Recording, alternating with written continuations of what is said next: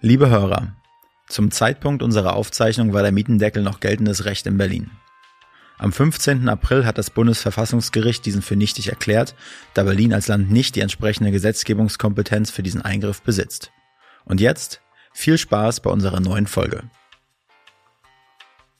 Andreas, du warst schon mal im Gefängnis.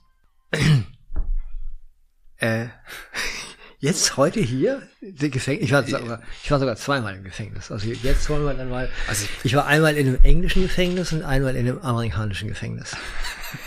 Ich glaube, wir müssen hier die Konstellation in dem Podcast nochmal krass überdenken. Du, Hat denn, sag mal, musst du kein Führungszeugnis bei Bulwin Gesa vorlegen?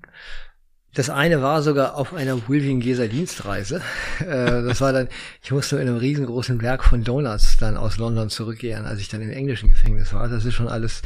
Aber nee, Gefängnisse gehören einfach auch dazu. Ne? Ich finde auch, man muss sich das so von innen angeguckt haben. Ich kann, ich habe gelernt, dass das europäische Rechtswesen hier sehr viel angenehmer ist. Ich wurde auf meine Rechte hingewiesen.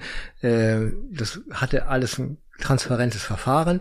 Als ich im amerikanischen Gefängnis war, war das wirklich Get up, man! Und dann war ich in so einer Acht-Mann-Zelle und musste irgendwie so, die haben da alle irgendwie so ein zentrales Becken gespuckt, uriniert und so weiter. Es war einfach echt unappetitlich. Also von daher, ich bin für Europa. Europäische Gefängnisse sind das Nonplusultra. Vielleicht sollte man hier mal kurz aufklären, warum du im Gefängnis warst. Nicht, dass die Leute denken, du bist Warum schweige ich wohl gerade? Andreas, machen wir weiter, komm. Nein. Komm, Andreas, red dich mal um Kopf jetzt, und Kragen. Jetzt, jetzt ist Andy dran, genau. Warum hast du gefragt, ob ich im Gefängnis war? Ich habe das nur gelesen, jetzt bin ich aber gerade ein bisschen verunsichert. Ich, ähm, ja, Jingle ab.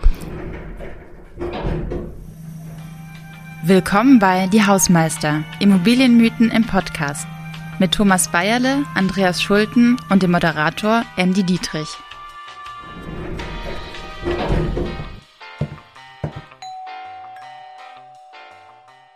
Bauen wir doch Gefängnisse. Ja, lieber Hausmeister, herzlich willkommen. Ich bin immer noch ein bisschen schockiert von der Gefängnisnummer, aber ich probiere mal irgendwie halbwegs am Ball zu bleiben.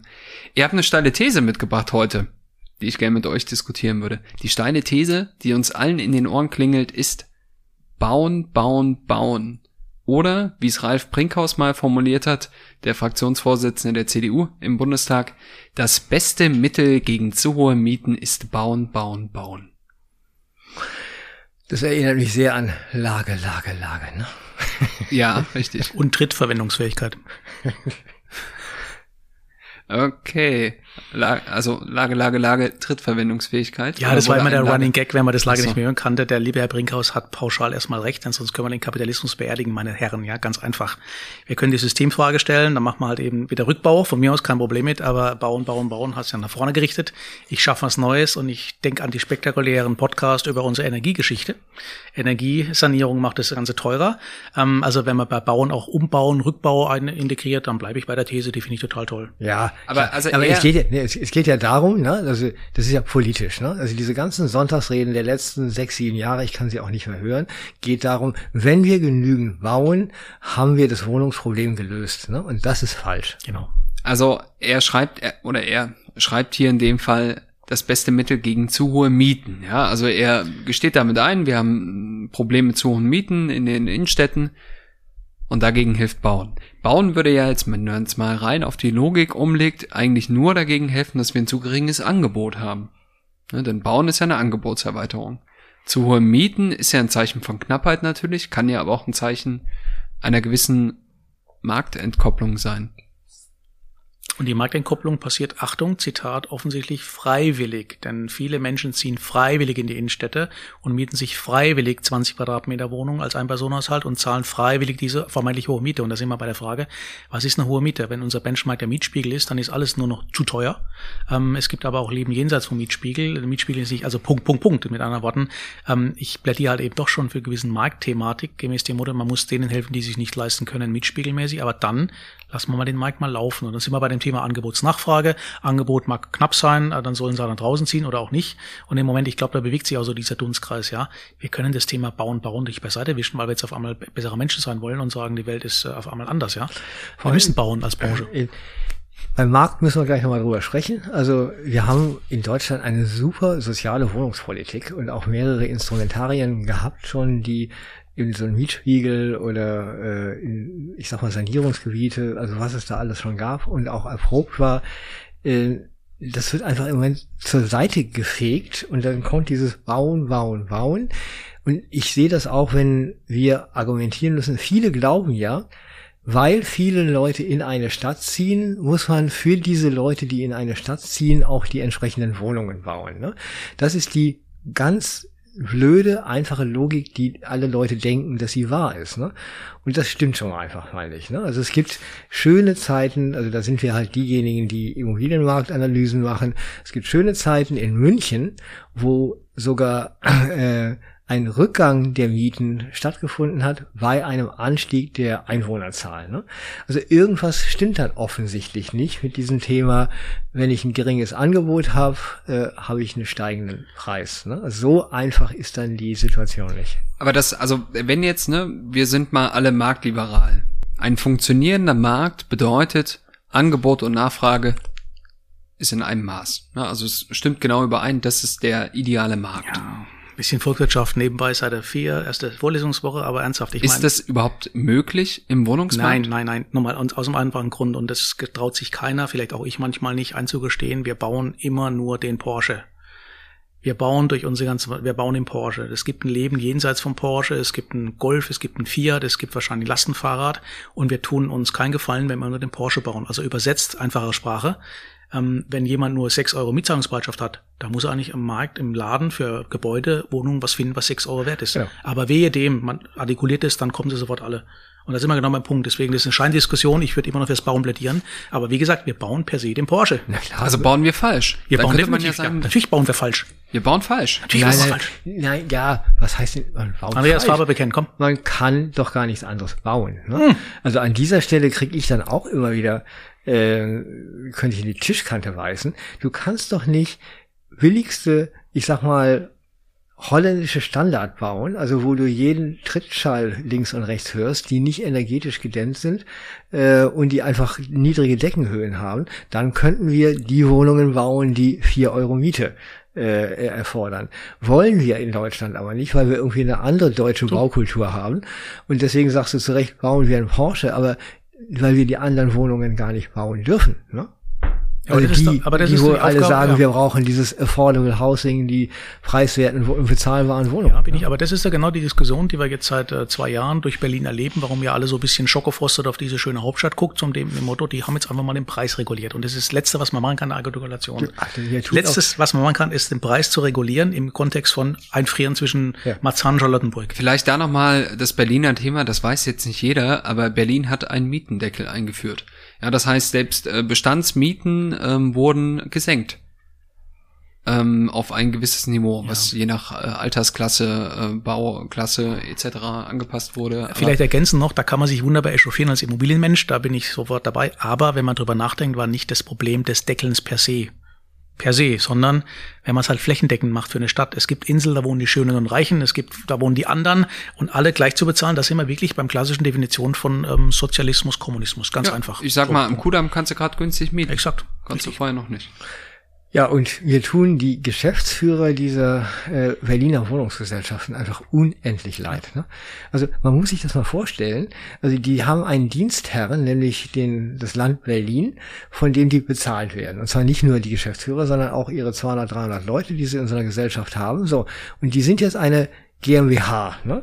Die müssen also ökonomisch handeln. Die müssen auf der einen Seite zusehen, dass das Land Berlin schöne Wohnungen bereitstellt.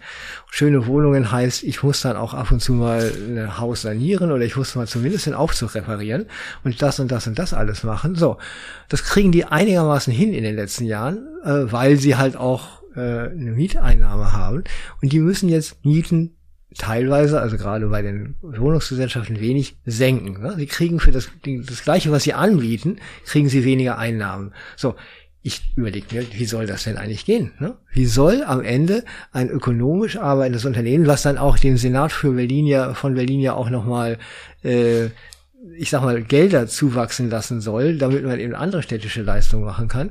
Und denen wird das einfach komplett abgeschnitten. Ne? Mal, also da will ich mal gegenhalten. Ich glaube, viele äh, in der Berliner Politik wollen gar nicht das Wohnungsunternehmen profitabel arbeiten. Ja, die wollen, dass keine Gewinne erzielt werden. Ja, aber weil- äh, das, gemeinwohlorientiert ist da noch der schöne Begriff für das, was mir Genau. da einfällt. Aber ich glaube, darüber müssen wir auch nicht reden. Ich stelle mal eine steile These auf. Bauen, bauen, bauen ist genau der Grund für den Mietendeckel. Und zwar nicht der Neubau, sondern dieser Spruch. Denn wenn wir uns mal die Vergangenheit anschauen, als der Mietendeckel ist ja im Prinzip eine eskalierte Mietpreisbremse. Ja, die Mietpreisbremse wurde 2015 eingeführt und in Berlin hat man gemerkt, es hat überhaupt nichts gebracht. Also es gab natürlich Neuvermietungen, wurden gedeckelt, aber die Offenlegung der Vormieter und so, ihr wisst, was ich meine. Der Mietendeckel wurde dann eingeführt und der ist natürlich, das ist ein Radikalschlag. Als die Mietpreisbremse damals diskutiert wurde, hat die Immobilienwirtschaft immer gegengehalten, äh, bauen, bauen, bauen. Das Einzige, was hilft gegen steigende Mieten, ist Neubau.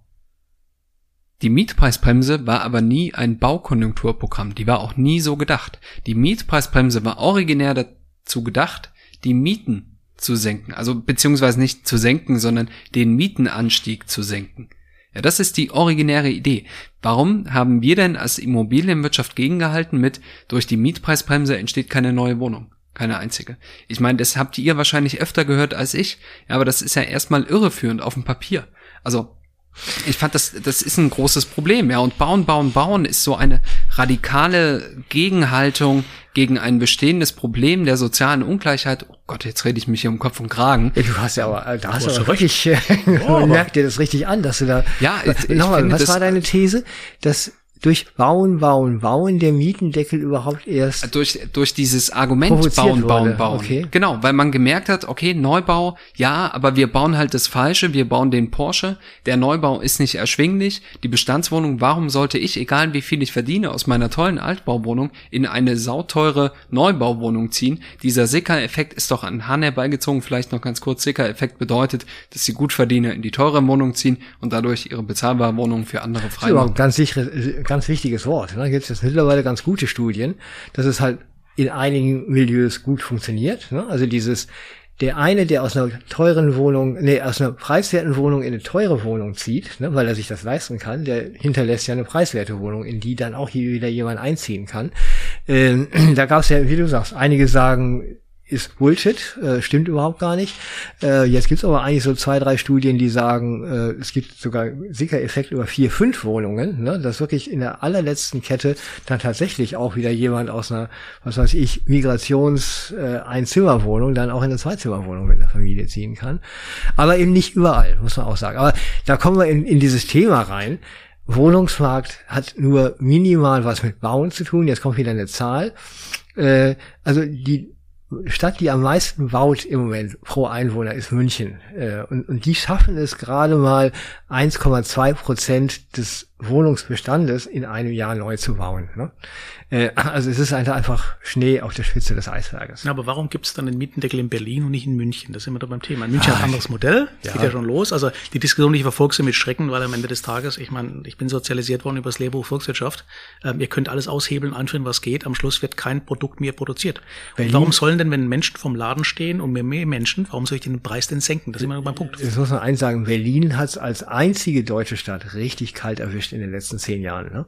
Also das war, eine, also guck mal, du bist auch Geograf. Ne? Aber Also kalt, wo- wo- definieren Sie kalt, Herr Schulz. Äh, kalt erwischt, was den Erfolg angeht. Ne? okay, gut. Und der Erfolg, ja, ja, jetzt kommen wir wieder zu dem sozialen Thema. Weil Berlin so erfolgreich ist, sind einige Leute nicht mitgenommen worden. Ne? Und das, also diese soziale Spannung, äh, ist in keiner anderen deutschen Stadt so gewesen wie in Berlin. Das, heißt ist ein wichtiger aber- Punkt, ja. Ich meine, Berlin kam aus einer voll regulierten Zeit, ja, also zumindest ein Großteil der Berliner Fläche. indem die Lehrer, die eingezogen sind, sozial gedeckelte Sozialwohnungen, nach 25 Jahren nicht freiwillig raus sind und haben ein Filtering Up mitgemacht. Das ist doch ganz menschlich, verstehe ich ja privat. Alles also total so, toll. Solche, solche Geschichten gibt es auch in München, Hamburg genauso. Das, also nochmal, das Thema ist, die Stadtentwicklung von Berlin war traumhaft, also für den Investor. Ne? Also es hat's vorher in Deutschland so noch nicht gegeben, dass eine von den zehn großen deutschen Städten diese rasante Entwicklung genommen hat. Ne? Und das hat natürlich für den Wohnungsmarkt einfach Probleme und das, da muss sich die Politik tatsächlich auch mit auseinandersetzen, würde ich auch sagen, vollkommen richtig. Ähm, und jetzt kommt halt dieses etwas, sorry, liebe Immobilienwirtschaft, so schachtelhubrige Bauen, Bauen, Bauen, ne? äh, zu einer richtig sozialen Aufgabe, die da gelöst werden muss, da hat einfach der Topf nicht auf den Deckel gepasst. Ne? So würde ich das sehen. Lass uns mal sogar weitergehen. Ich meine, Ralf Brinkhaus sagt, das beste Mittel gegen zu hohe Mieten ist bauen, bauen, bauen. Ich muss mich da gar nicht auf Ralf Brinkhaus einschießen. Das sagen ja alle. Und in der Tat, wenn man kurz mal draufschaut, das stimmt schon. Ja, also sobald ein Leerstand entsteht und Vermieter merken, die können nicht mehr jede Miete erzielen und es gibt eine Alternative, auf die man ausweichen kann. Aber bis dahin ist doch bauen, bauen, bauen, gerade so wie wir bauen, ja, dass wir so teuer bauen müssen, auch an vielen Stellen, ist doch kein Ausweg gegen zu hohe Mieten. Das heißt, so ein, also wenn ich jetzt mal Politiker wäre und ich bin ein sehr liberaler Mensch, wie ihr wisst, also wenn ich das Gefühl habe, der Wohnungsmarkt steht halt nur noch einem gewissen kleinen Prozentsatz der äh, Mieter zur Verfügung in, in zahlreichen Lagen Berlins. Ja, also ich meine jetzt nicht Spandau, nichts gegen Spandau, no offense hier an der Stelle. Aber ich meine richtiges Berlin, ähm, da da, da gibt es doch ein Problem, ja. Und nein, natürlich stopp. steigen mir diese Leute nein. aufs Dach. Es, es spricht ja, und das ist ja, glaube ich, das, wo man natürlich nicht auf der Expo steht und ins Megafon posaunt. Natürlich haben wir kein Problem mit Deckelung. Wir haben ein Problem mit der Unsicherheit. Ich deckel mich mal gern fünf Jahre, wenn ich weiß, es endet dann, ich kann den Marktpreis verlangen. Das heißt, dieser große Widerstand ist populistisch sicherlich ein Thema, jetzt kommen da irgendwie Kommunisten an den Ruder, um Gottes Willen flieht ihr nachher, ja, sondern das Thema des Kapitals. Das Kapital findet seinen Weg auch in sozial gedeckelte äh, Fiat-Wohnungen. Definitiv, und zwar gar nicht mal so wenig. Aber der, der das Geld gibt, möchte das Gespür entwickelt haben oder das, die Sicherheit nach dem Jahr fünf oder Jahr, Jahr zehn oder wie auch immer, passiert irgendwas, was ich dann am Ende des Tages ein bisschen in ökonomisch bessere Situation bringe. Das geht nicht mehr ums Taktische nach dem Motto, wir sind dagegen im Prinzip. Der Herr Brinkhaus wird diesen Satz heute in der Form nicht mehr sagen. Glaub, nein, so, nein, nein, so doch, viel doch, war doch. die Evolution. Also ja, bauen, naja, kommt, bauen, bauen, bauen, sagen wie Andy Ja, beim Wahlkampf ist der abgedroschen. Also ich vor. sag mal, äh, interessant, also klüger wäre gewesen, zusammenrücken, zusammenrücken, zusammenrücken. Ne? Das macht ja München. Ne? Also München macht diese Wohnungstauschprogramme. Das Problem ist ja, dass wir einfach den Wohnraum, den wir haben, einfach sehr statisch nutzen. Ne?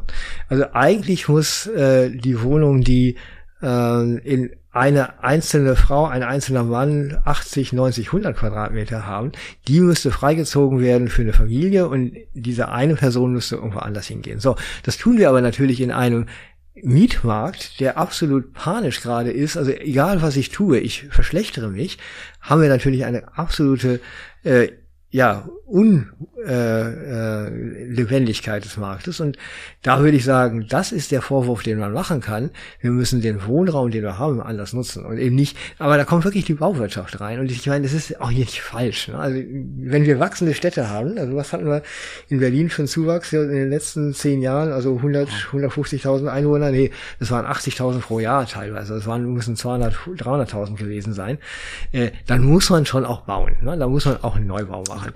Nur es hilft halt auch, eigentlich hätte man sagen müssen, neue Quartiere oder so. Ne? Also es geht ja nicht nur um den einzelne, um das einzelne Gebäude, sondern um wie strukturiere ich eigentlich wachsende Stadt. Das ich möchte auch mal einen anderen Aspekt reinbringen. Ja? Diese gedeckelten Mieten, die man in Berlin hat oder die reduzierten Mieten, das bringt im Endeffekt den Nachfragegruppen mit geringen und mittleren Haushaltseinkommen auch nichts. Also vielleicht den Transfergeldempfängern, aber ich sag mal, wenn eine vierköpfige Familie in eine Dreizimmerwohnung möchte, weil sie sich das leisten kann und weil die gerade so günstig ist mit Mietendeckel und dann kommt das Double Income No Kids Pärchen mit einem brutal hohen Einkommen will in die gleiche Wohnung, dann würde ich mich als Vermieter immer natürlich für den solventeren Mieter entscheiden, weil das Mietausfallrisiko ja geringer ist. Klar, definitiv. Ja. Aber da sind wir aber eher beim Mietendeckel als bei Bauen, Bauen, Bauen, oder? Ja, ja, es geht um das Thema äh, zu hohe Mieten. Ja, also auch ein Mietendeckel mag sein, dass auf dem Papier gegen steigende Mieten hilft, aber im Endeffekt löst es ja den Kern des Problems nicht. Mein Prof hat immer gesagt damals Volkswirtschaft schon wieder Volkswirtschaft. Ich weiß, komische äh, Studiengang, aber ähm, Bayerle am Schluss sind wir immer, egal was du machst, ein Schwellenhaushalt. Wenn du Student bist, bist du Schwellenhaushalt, brauchst du immer ein bisschen mehr, um die Miete ist immer zu hoch, dann verdienst ein bisschen Geld, äh, machst eine schöne Penthouse-Wohnung, schon wieder Schwellenhaushalt, weil das Haus am Hang für 1,9 Millionen, schon wieder Schwellenhaushalt reicht nicht. Also egal was wir machen, wir können die Nachfrage per se eh nicht befriedigen. Also und ich glaube, das Wohnungsthema ist immer eine, eine Funktion mit einer gewissen Einschränkung und mit einem gewissen Wunsch, den man hat. Und wie gesagt, ich mache es nicht einfach, wenn ich sage, wenn halt die Mehrzahl der Menschen in Berlin und München mittlerweile ein Personenhaushalte sind, dann haben es die, Zitat, verdient, halt auf diesen 35 Quadratmetern zu wohnen. Und Achtung, der Markt hat 2017 reagiert, zum ersten Mal wurden immer mehr, wurden zum ersten Mal mehr Zwei-Zimmer-Wohnungen fertiggestellt als Drei- und Vier-Zimmer-Wohnungen. Das mhm. heißt, der Markt ist ja nicht doof. Und das war ja mein Argument zum Thema, ich kann deckeln bis zu einem gewissen Grad. Ich finde es sogar manchmal gar nicht falsch. Aber wenn der Mensch autonom ist und entscheidet, was er nutzen möchte, dann muss ich im Laden das Angebot machen und dann regelt sich der Preis und nicht mhm. vorher. Und das Thema ist auch zu hohe Miete. Ne? Das ist eine Frage. Äh, warum sind denn die ganzen Ausländer immer gucken auf Deutschland und sagen, oh Himmels was habt ihr für einen herrlichen Wohnungsmarkt? Wie habt ihr das geschafft, dass eure Mieten da sind, wo sie sind? Das war einfach aus den 90er Jahren eben diese Mehltauzeit, die wir hatten, wo Immobilien einfach we weniger und weniger wert wurden. Äh, Mieten alle also durch die Bank durch, außer vielleicht bei München, weil vier, fünf, sechs Euro waren. Also das ist ja nur ein gefühltes, eine gefühlte Veränderung. Und da komme ich nochmal mit einem Thema hier aus der letzten Staffel. Äh, wir haben einfach drei Millionen mehr Beschäftigte. Also wir haben ja einen gnadenlosen Erfolg in Deutschland seit 2005 gehabt. Also auch Einkommen, Vermögen äh, enorm vermehrt. Also in diesem Ziel kann auch die Miete steigen. Nur nicht in jeder gesellschaftlichen Gruppe. Das Korrekt. ist das Thema. Aber dadurch, dass die Mieten, Zitat, so wahnsinnig günstig sind verglichen, haben wir auch so eine wahnsinnig hohe Mieterquote. Ich sage das politisch wertfrei, aber ich unterliege immer noch diesem schwäbischen Ziel, am Ende des Tages Eigentum, Bildung zwingt zur Disziplin, was Ausgabebereitschaft, also Sparen auf Deutsch betrifft. Und zweitens äh, habe ich natürlich eine andere, in der eigenen Einkommensstruktur habe ich auch andere Mechanismen an dem Markt, ja. Und in dem Moment, wenn man es mal auf die Spitze treibt, je mehr in Eigentum wohnen, desto stärker bleibt für den Rest der unregulierte Mietwohnungsmarkt übrig. Und damit ist echt heftig dann haben wir ein anderes Preisschild. Und das mal nur so als These, was man aus London kennt, was man aus Lyon kennt, was man aus Pisa kennt, überall. Das gleiche Thema, solange die Leute in Eigentumstrukturen reinkommen. Und das, dann, dann wird der Markt am Ende des Tages genau, viel stabiler. Also das sind ja Deutschland und die Schweiz haben, was haben wir, 45 ja, Prozent Mietwohnungen oder so. Und Schweiz ja, halt irgendwie 50 Prozent oder wie auch immer. Genau. genau. Aber das sind ja die zwei Länder, wo ich auch immer wieder sage, wieso haben denn die zwei reichsten Länder in Europa eigentlich den höchsten Mietwohnungsanteil? Mhm. Äh, ich glaube aber eher, dass das schon politisch gewollt war. Und das lag, glaube ich, war auch historisch daran, dass der deutsche Wiederaufbau nach dem Zweiten Weltkrieg halt einfach sehr stark im Mietwohnungsbau stattfand, aus, auch aus sozialen Gründen ja, und auch aus Gründen der, klar ich sag mal, Flexibilität, Mobilität, äh, letztendlich ist ja, das ja Andreas, nicht schlecht. Aber Flexibilität ist ein Produkt der letzten zehn Jahre. Unsere Eltern, die unser Häuschen gebaut haben, da in den 70ern, die haben Flexibilität, haben die anders definiert, um es mal wohlwollend zu sagen, ja. Ich gebe ja zu, in der heutigen modernen, urbanen, mobilitätsorientierten Gesellschaft gibt es, glaube ich, äh, doch eher Bedarf für Mietwohnungen, um das mal klar zu sagen solange diese Nebenkosten so hoch sind äh, oder die Nicht-Mobilitätsquote so hoch ist, dann haben wir genau das Problem. Aber ich vermute mal schon, dass, ähm, dass der Ansatz zum Thema Eigentum bilden eben doch in der Verfassung ganz gut aufgehoben wäre. Stichwort Volksvermögen, aber jetzt trifft man vom Thema ein bisschen ab. Ja, ich bin trotzdem was gerade sagen, ja. Lasst uns mal wieder zurückkommen. Ich habe noch eine steile These zum Ende oder eine knackige Frage. Sind die Mieten denn überhaupt so hoch? Ja, Jetzt mal ja. Sind sie eigentlich nicht. Nein. Es kommt ja immer diese Frage, du sollst nur ein Drittel deines äh, Monatseinkommens für Miete, also oder für genau. Wohnkosten ausgeben und so weiter. Und das sind wir in Deutschland immer kräftig genau da. Ne? Es gibt in jedem Podcast von uns gibt so einen Punkt, wo ich immer der Meinung bin, jetzt kommen wieder Briefe oder WhatsApp, ja. Genau das ist immer an dem Punkt. Wenn der Andreas und der Thomas unisono sagen, die Mieten sind zu günstig, dann ziehen wir um, anonym, melden uns nicht, wo wir sind, ja. Weil das ist nämlich genau der neuralgische Punkt. Das hört natürlich keiner gerne, ja. Aus Londoner, Pariser und Züricher Sicht ist es ein Traumland, was hier läuft, ja. Also der, der Volkswirt wird tatsächlich sagen, solange du Mieter findest für eine gewisse Miete, ist die Miete nicht zu hoch. Ja, das ist natürlich sehr, das ist schon neoliberal. Ist, ja, ja, neoliberal, ja, mag sein. Genau. Äh, Aber äh, dennoch haben wir natürlich, viele Menschen haben das Problem, in den Lagen, in denen sie wohnen wollen, finden sie kein Wohnungsangebot, mhm. kein bezahlbares. So. Mhm. Geht schon los. In den USA wird einmal am Jahresende wird die Miete neu verhandelt, weil im Schnitt haben sie in Manhattan, Brooklyn, gibt's einen Jahresmietvertrag. Und dann sind wir nämlich genau beim amerikanischen Phänomen. Dann wird halt mit dem Landlord ausgehandelt, wenn es zu teuer ist. Sagt dann, okay, tut mir leid, nächste kommt rein, zahlt's mehr. Aber ich finde ja, in Brooklyn hinten gibt's ja ein Angebot noch. Dann ziehe ich also um. Das heißt, die Umzugsbereitschaft in anderen Ländern außerhalb Deutschlands, äh, Schweiz weiß ich nicht offen gesprochen, ist viel ausgeprägter. Ob es besser ist oder schlechter ist, jeweils muss jeder für sich äh, selbst entscheiden. Ja, aber ausgeprägter halt hört sich, ne, da muss man tatsächlich, eine, also Deutschland auch eine Lanze brechen. Mhm. Die ist deswegen ausgeprägter, weil sie erzwungen ist. Ne? Also das, also das ist das gleiche Thema auch mit der Krankenversicherung in Amerika. Ich muss halt arbeiten gehen, weil ich nicht krankenversichert bin und so weiter. Da würde ich schon sagen, da ist dieses soziale Modell, was wir hier auch in der Wohnungspolitik in Deutschland treiben, eigentlich bisher sehr gut gefahren. Mhm. Es ist ein bisschen überraschend, weil warum auf einmal eben diese äh, so, sozialen Baulandmodelle oder so weiter in den deutschen Städten so dermaßen nach vorne getragen werden, wo wir eigentlich schon ein ganz gutes Instrumentarium hatten. Also da muss man gucken, schlagen wir nicht über das Ziel hinaus. Hat sich das Ganze nicht, wenn wir eine, mal eine tiefe Rezession haben und einfach mal wieder eine Arbeitslosenquote von zehn Prozent haben, dann wird sich das sowieso erledigt haben. Ne? Thomas hat noch eine Sache, die Naja, er sagen ganz, ganz banal wieder ein bisschen Ökonomie rumgesponnen. Ähm, in dem Moment, wo der Vermieter mitbekommt, dass der eigene, dass der jetzige Mieter Coworker ist, wird er die Miete erhöhen. Genau aus dem Grund. Das heißt mit anderen Worten, das, was wir vorhin diskutiert im anderen äh, Podcast zum Thema, brauchen wir noch Offices und das ganze Zeugs, hat natürlich eine, eine große Wirkung auf die jeweilige lokale Miete. Je mehr von Berlin nach Prenzlberg, äh, von nach Brandenburg rausziehen und Coworking machen, ja, die werden relativ schnell merken, dass die Mieten, ach doch, auf einmal viel zu hoch sind. Das hat einen Grund. Warum sind die Unternehmen damals nach Berlin, wo du gesagt hast, ja? Weil es halt bloody fucking cheap war und es war ja der, das Impuls, dorthin zu gehen. Dann sind es gestiegen, das, die Mechanismen hat man immer wieder, ja. Deswegen deckeln ist das Schlimmste, was einem passieren kann. Ich würde sagen, hinter das bloody fucking cheat nehmen wir so ein paar Pieptöne dann auf. Ja, ähm, lieber Hausmeister, ich weiß gar nicht, was wir noch sagen können. Bauen, bauen, bauen. Wir müssen eine Synthese ziehen. Ja, wir bauen weiter, aber schöner weiter. Und Können wir uns mal darauf verständigen, dass wir uns mal was anderes, also ne, bauen, bauen, bauen hat eine schöne Metrik, aber können wir nicht was anderes sagen? ja, aber zusammenrücken, zusammenrücken, zusammenrücken war ein bisschen schwierig ist ein auszusprechen. bisschen ich, schwierig, ja. Also wenn die mir mein Eigenheim wegnehmen dann nach der Wahl, dann baue ich aber nochmal. Dann brauchst du zwei andere, damit du kein Genau. Klumpenrisiko hast. Ja, vielen Dank. Also äh, bauen, bauen, bauen. Ja, tatsächlich kann das Angebot erweitern, aber gegen steigende Mieten, die Mieten sind ja noch nicht so hoch. Äh, wenn Ist, ich es- euch ist nicht das. Rezept, genau. Vielen Dank. Passt. Danke. Diese Folge ist ein Produkt von Strategiekollegen und wurde in Zusammenarbeit mit NextGen Media produziert.